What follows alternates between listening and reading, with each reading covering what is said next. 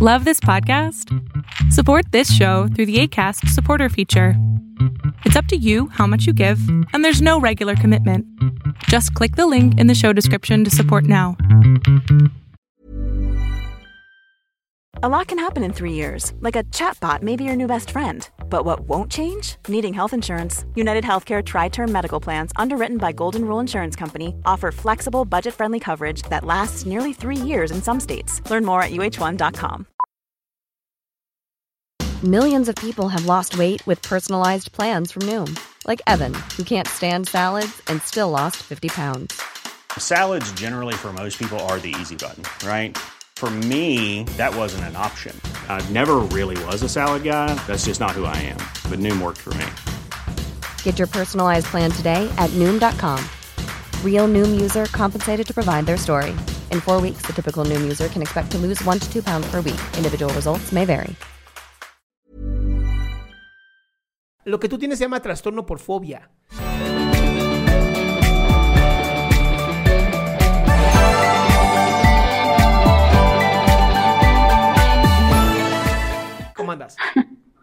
Hola, ¿Qué pasó, mi cielo? muchas gracias primero por aceptarme. Es la primera vez que intento entrar y por suerte. Esto, esto le debe dar tanto coraje a tanta gente. ¿no? Sí, ¿verdad? Así de, es la primera vez que lo intento. suerte. ¿Qué pasó, mi cielo? ¿En qué te puedo servir? Ah, mira, estuve viendo las, los análisis de los videos que hiciste el viernes pasado Ah, el de sobre anorexia. la chica. Ah, exacto. Y bueno, yo a los 16 años recibí un comentario de un familiar que prefiero no mencionar. Ok, muy bien. eh, que me dijo, oye, eh, te estás poniendo muy gordita. Nadie de nuestra familia es gordita. Y algo que se me quedó muy grabado fue de, come menos, aunque te quedes con hambre, pero come menos, porque tú no puedes ser gordita, porque aquí en nuestra familia nadie es gordita. Y bueno, mis hermanas pues siempre han sido como muy delgaditas también, ¿no? Entonces pues yo era como el frijolito en el arroz. Y al ver, yo, bueno, yo no llegué al grado de la chica del, del que comentaba en el video, Ajá. pero sí llegué a restringirme con muchos alimentos, llegué a tomar infinidad de agua helada, llegué a dormir horas para pues no sentir hambre, ¿no?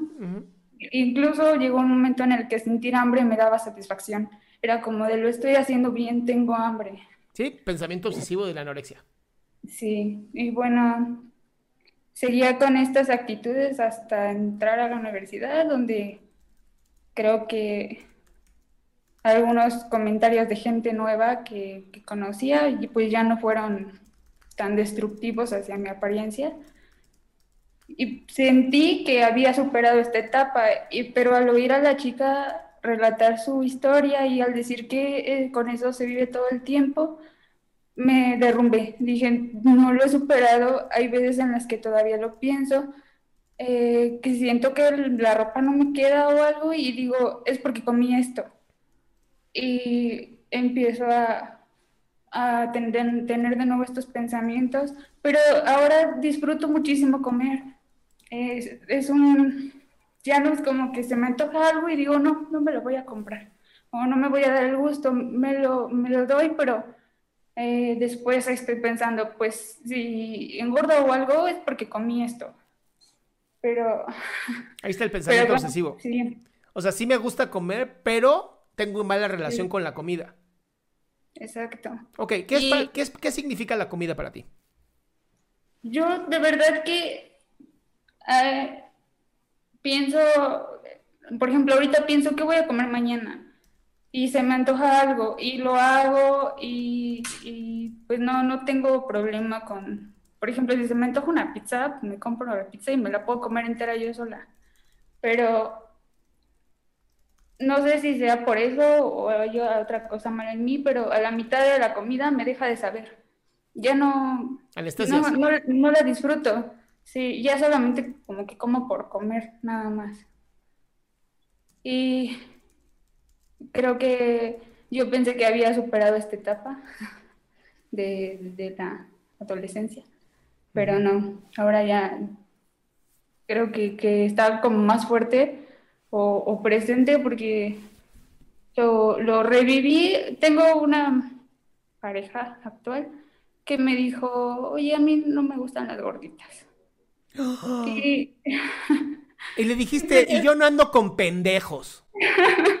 ¿No? sí me dieron ganas. Y, y- y lo peor es que yo ya le había contado antes de que había tenido otros problemas y que pues en mi casa ah, pues todavía tenía como algunos problemas con mi mamá, como por que pensaba ella que comía poquito o porque pues ella me ve más delgada y cosas así, ¿no? Y yo le comentaba como con confianza antes de que me dijera esto. Y después me dijo, pues a mí no me gustan las gorditas.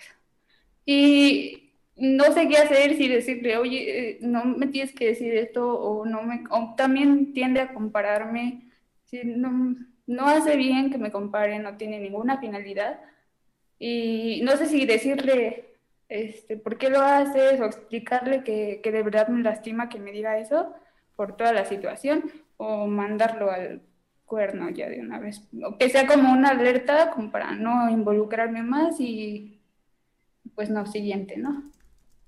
Esa es mi pregunta. A ¿Con ver. ¿Qué hacer?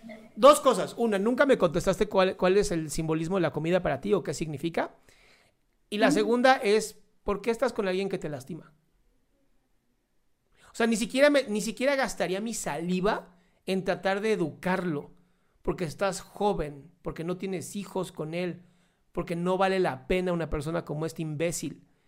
Entonces, la segunda creo que es muy sencilla. Así agarras, hashtag quiérete mi cielo, la pusieron ahí. ¿Ok?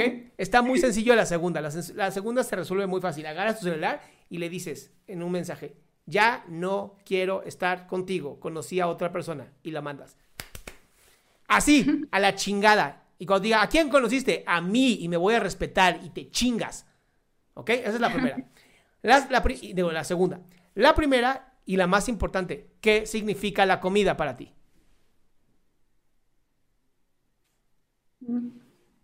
¿Qué significa para mí? Puede ser, comer me da felicidad, pero también me da culpa. Bien, entonces ni felicidad ni culpa. ¿Cómo podemos resignificar la comida?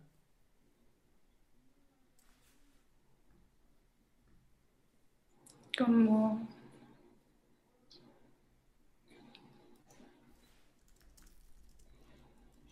Mm, no lo sé, como una Mm, un resguardo. No.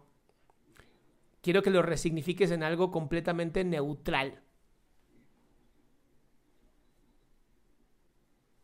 ¿Qué es la comida, mi amor? ¿Para qué sirve? para nutrirte. Para nutrirte. Bien. Ni positivo ni negativo. La comida sirve para nutrirme. Cada vez que comas es, mi comi- mi- la comida es para nutrirme, es gasolina para el motor. Mientras mejor la comida, ¿no? Más eh, natural, menos procesada, mejor para ti. Pero de verdad, si, si tu relación está en buena o mala, híjole, es una chinga, porque un día no va a ser ni buena, no va a ser buena, va a ser mala. Y esa es la que te jode. Y ahora, tienes, tienes que alejarte de la gente mierda de tu vida. O sea, este tío es el primero que el que tienes que alejarte. Este novio tienes que alejarte de él. Yo sé que duele, ¿no? Porque al final ya construiste una relación con esa persona. Pero es mejor construir una relación contigo misma, porque si no, te lo prometo, tú estás así, así, de llegar a lo que llegó esta Dora. Lo Sí, cuando la vi dije, yo no, no quiero llegar a eso, no es, quiero pero, caer en eso. es que ojalá fuera, a ver, ojalá fuera un no quiero, ya, ya se cumple, ¿no? No, Sí. es que se mete como la humedad y hasta cuando ya sale, es cuando dices, mierda, ya estoy, ya estoy jodida. Entonces, No sabes hasta que estás bien adentro. y además no hay salida, mi amor. Una vez adentro, ya no hay salida. Nadie sale de un trastorno de la conducta alimentaria. Se puede controlar y se puede vivir toda tu vida, pero jamás sales. ¿Eso quieres? No, Bien. ¿Cuál es la relación que vas a tener con la comida a partir de hoy? solo para nutrirme. Exactamente. Pero ahora dilo sin estar tan triste. Solo para nutrirme. Eso, chinga. ¡Oh! ¿Va? Y por favor, por favor atiéndete, porque estos pensamientos tienen que trabajarse. Sí, nunca recibí ayuda de nadie ni lo platicaba con nadie, pero creo que sí lo necesito. Hay muchos grupos de TCA, hay muchos lugares que están dando asesorías. Los sábados a las 5 de la tarde doy el programa de psiconutrición con la doctora Maribel. O sea, hay muchas formas, mi amor. Pero hay que meterse. Sí lo haré, lo, lo prometo. Bueno, entonces quiérete, mi ciela. Muchas gracias. Besito, mi amor. Igual, gracias. Qué gusto que te hayas quedado hasta el último. Si tú quieres participar, te recuerdo adriansaldama.com, en donde vas a tener mis redes sociales, mi YouTube, mi Spotify, todo lo que hago y además el link de Zoom para que puedas participar.